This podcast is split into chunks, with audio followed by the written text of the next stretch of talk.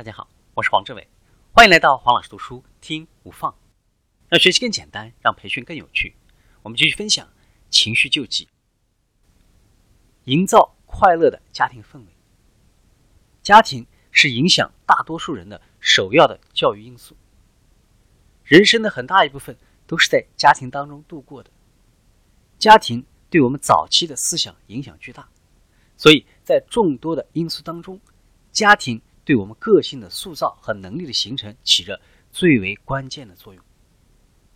我们来看一看引发情绪压力的家庭氛围都有哪一些。第一种，扼杀快乐型的家庭氛围。这样的家庭里总是弥漫着低落、消极的情绪。哎，去野餐有什么意思呢？说不定半路会下雨。就算不下雨，到处都是蚂蚁，蚂蚁就能把食物给吃光了。欢乐就像一朵脆弱的花骨朵，还没有开放就被捏碎了。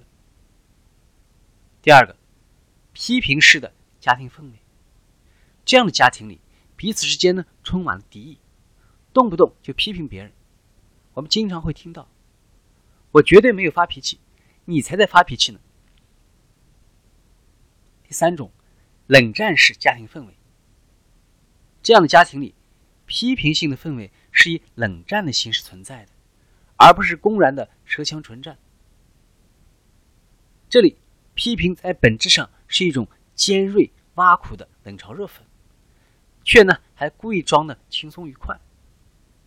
第四种，厌恶式的家庭氛围，通常呢它的根源在于父母之间彼此厌恶，他们之所以还勉强在一起，是为了孩子好。这样的家庭氛围当中，孩子彼此呢。也学不会关爱，而且呢，彼此之间没有需要，谁对谁来说都不是必须的。而当一个人感到他不被需要，那么他永远也不会培养出成熟的个性。第五种，自私自利型的家庭氛围，这样的家庭里，每个人呢只管自己。第六种，怨天尤人型的家庭氛围，如果耳边总是有人在唠唠叨叨。抱怨这儿，抱怨那，那么可想而知，生活根本不可能幸福。第七种，恐惧兼焦虑型的家庭氛围。我们来看如何去营造良好的家庭氛围。只要给予正确的引导，失职的家庭也能够重新发挥应有的作用，教育好子女。家庭可以是美好幸福生活的中心。可以促进家庭成员的健康成长和情绪平和，前提就是你要牢记以下几点：第一点，简单的享受生活；第二点，形成以家为事业的观念。一旦孩子到了懂事的年龄，就要让他们形成这样的观念：家庭应该是每个成员享受快乐的地方，每个人都有义务使自己的家庭变得美好，家庭事业。应该变成一个持续循环的互动工程，一起做事，一起玩游戏，一起享受生活的欢声笑语等等。